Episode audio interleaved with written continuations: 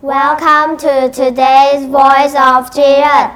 I'm Bruce. And I'm Anta. Hey, Anta, do you remember what you were doing when you were 10 years old? Hmm, when I was 10 years old, I was in the fourth grade and I was taking piano lessons, English lessons, math tutoring lessons, blah blah blah. I was quite busy, you know, even now.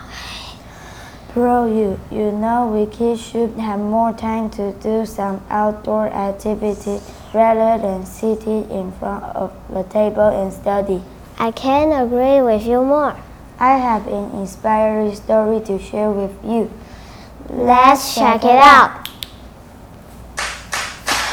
What? No way! Yes way! It's time for News for Kids. News for Kids. 真的假的？真的假的真的假的？ 原来如此，原来如此。原来如此！你不知道的趣味新鲜事。 ICRT's News for Kids. Hey, everybody! Rock climbing, mountain climbing, rock climbing, mountain climbing. Hmm, is rock climbing the same as mountain climbing? No. Rock climbing is using ropes to climb up a rock. It's like climbing up a wall, climbing up a rock wall. Lots of people like to climb mountains, and Doran Doshiwan Pashan. Even some kids like to climb mountains. 甚至小朋友也喜欢.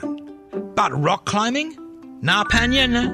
Kids don't go rock climbing, right? 小孩子不会去攀岩，对不对? Wrong! Oh, really? Well, a 10 year old can't climb the most famous super crazy rock in America, right?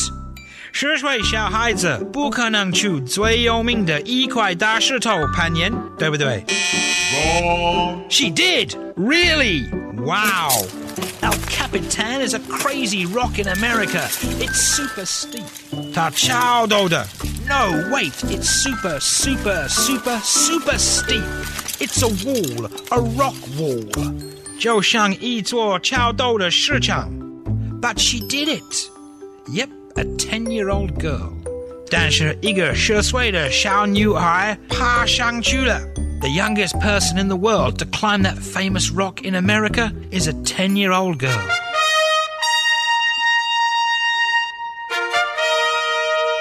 Her name is Selah, and she climbed a rock called El Capitan.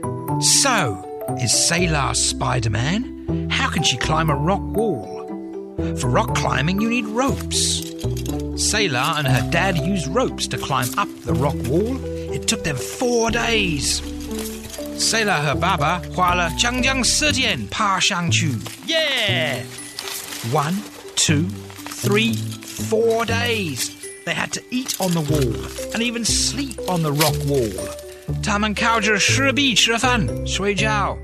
With ropes. 只靠绳子支撑。Wow, that's really amazing. 太令人惊讶了。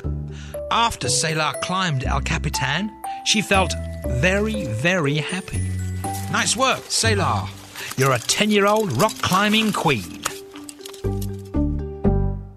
Wow, she's amazing. I can imagine myself hanging on the rock wall for four days. Neither can I. Maybe I should persuade my parents to take me outside instead of giving me so much lessons. Yeah, strong body, strong mind. Thank you, everyone. Stay tuned to next week's Voice of Jiren. Have a nice day. Bye bye.